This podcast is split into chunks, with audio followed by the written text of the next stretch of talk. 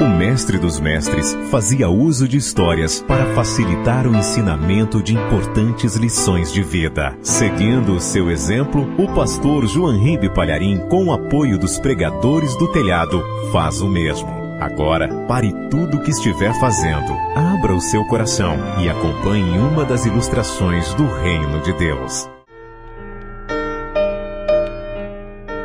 Um nobre chamou seu cozinheiro e disse: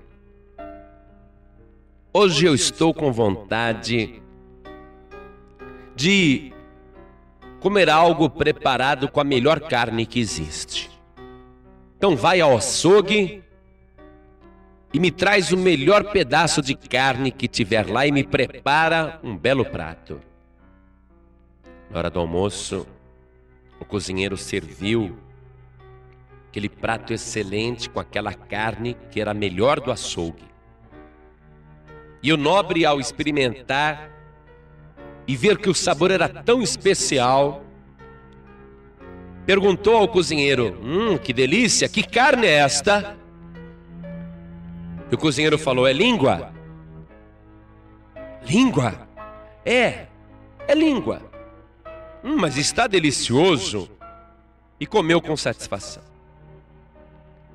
No dia seguinte, o nobre chamou novamente o cozinheiro e falou: Eu quero que você vá ao açougue.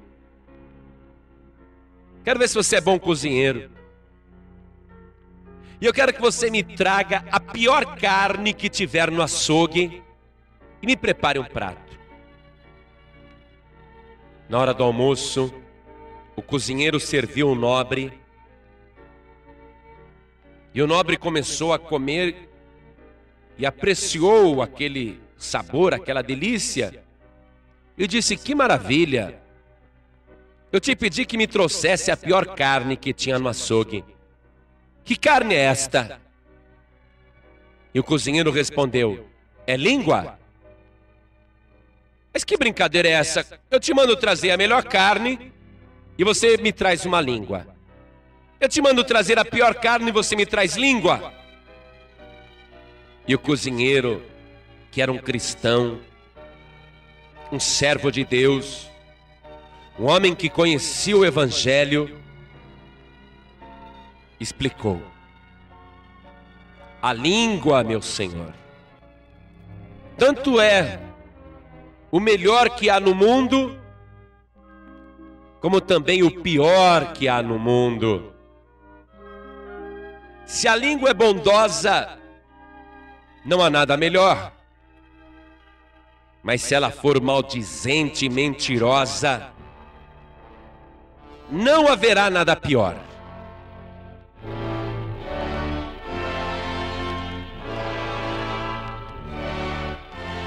Onde se encaixa esta ilustração? Na carta de Tiago, capítulo 3, versículo 5.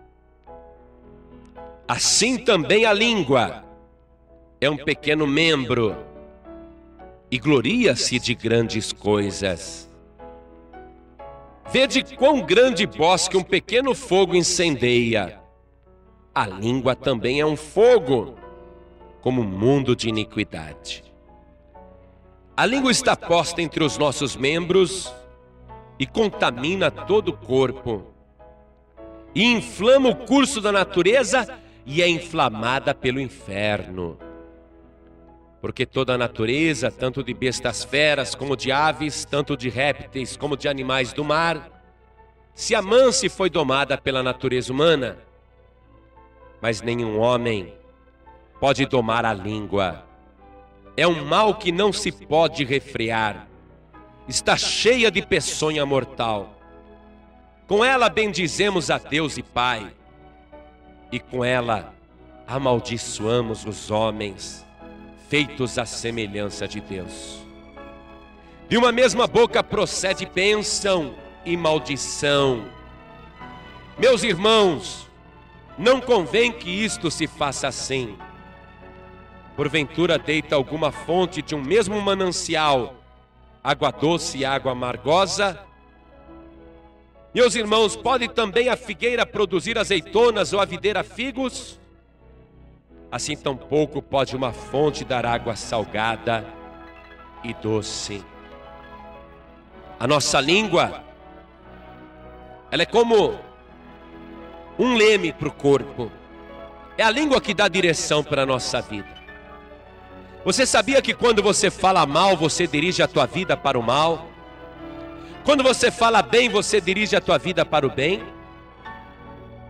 Quando você dirige a tua língua para o ódio, a tua vida vai para o ódio. E quando você dirige a tua língua para a paz, a tua vida vai para a paz. E quando você dirige a tua língua para a maldição, a tua vida vai para a maldição. E quando você dirige a tua língua para a bênção, a tua vida se torna uma bênção. Foi por isso que o Senhor Jesus disse: Assim como disseste, te seja feito. A nossa língua tem poder, a nossa boca tem poder. Não use a tua boca para amaldiçoar os homens e bendizer a Deus. Se você quer ter uma língua poderosa, poderosa para o bem, guarda a tua língua do mal. Guarda a tua boca de falar alevosamente. A língua pode ser uma maldição e pode ser uma bênção na tua vida. Pode ser água doce, pode ser água amarga. Que a tua língua seja o melhor que há neste mundo.